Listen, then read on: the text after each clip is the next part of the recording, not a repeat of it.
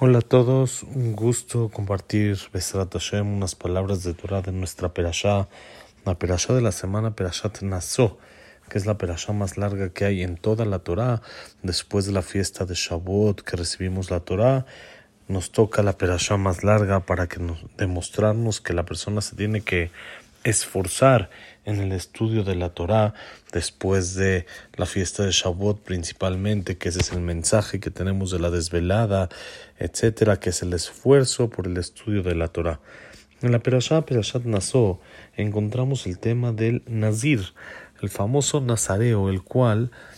de, se compromete a dejarse el pelo sin cortar, no impurificarse, no tomar vino, etcétera, etcétera, como conocemos todas las reglas. Pero hay una Gemara también muy famosa, en la Gemara en el Tratado de Nedarim, en la página 9b, en la que está escrito así: Dijo Shimon Atzadik, nunca comí un corbán de un nazir impuro, más que únicamente una vez vino una persona, un nazir del sur, y vi que era muy guapo, que tenía ojos bonitos, se veía muy bien, tenía su pelo y sus caireles bien arreglados.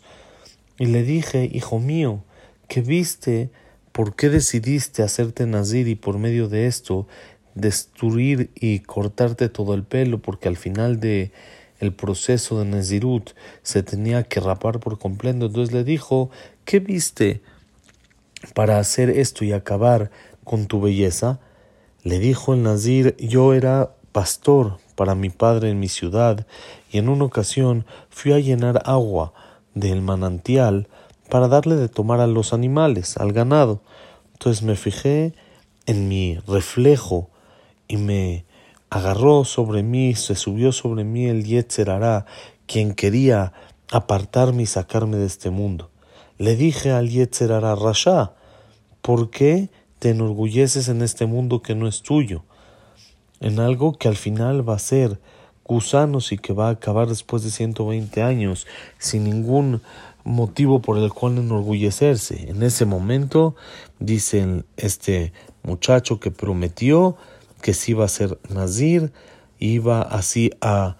rasurar todo su cabello para que no le gane, para que no lo venza el Yetzerará. De inmediato, dice Shimon Atzadik, me paré y lo besé sobre la cabeza y le dije, hijo mío, como tú que se aumenten de este tipo de Nezirim en el pueblo de Israel. Sobre ti está escrito el Pasuk, una persona cuando haga una promesa de Nazir para Hashem. Hasta acá la Gemara en el tratado de Nedarim. Sobre esto dice el libro Birkat Pérez, que estamos estudiando sus enseñanzas durante este año, dice así, él dice, no está escrito en la Gemara cuál era el pecado, cuál era lo que el Yetzer le quería ganar a este muchacho, por lo cual lo iba a sacar completamente del mundo. ¿A qué pecado se refirió que eh, podría vencerlo cuando vio su reflejo en el agua? Pero dice el Birkat Pérez de la respuesta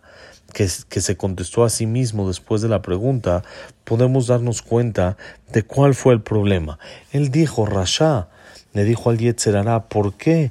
te vas a enorgullecer en un mundo que no es tuyo, en algo que después de 120 años va a ser únicamente de los gusanos? Se ve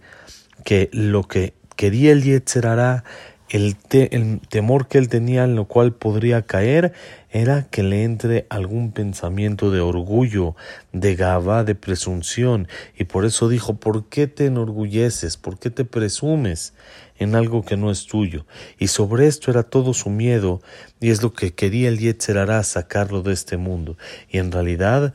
explica, no hay nada más grave y más fuerte que pueda sacar a la persona tanto del Olama Ba como del Olama Ze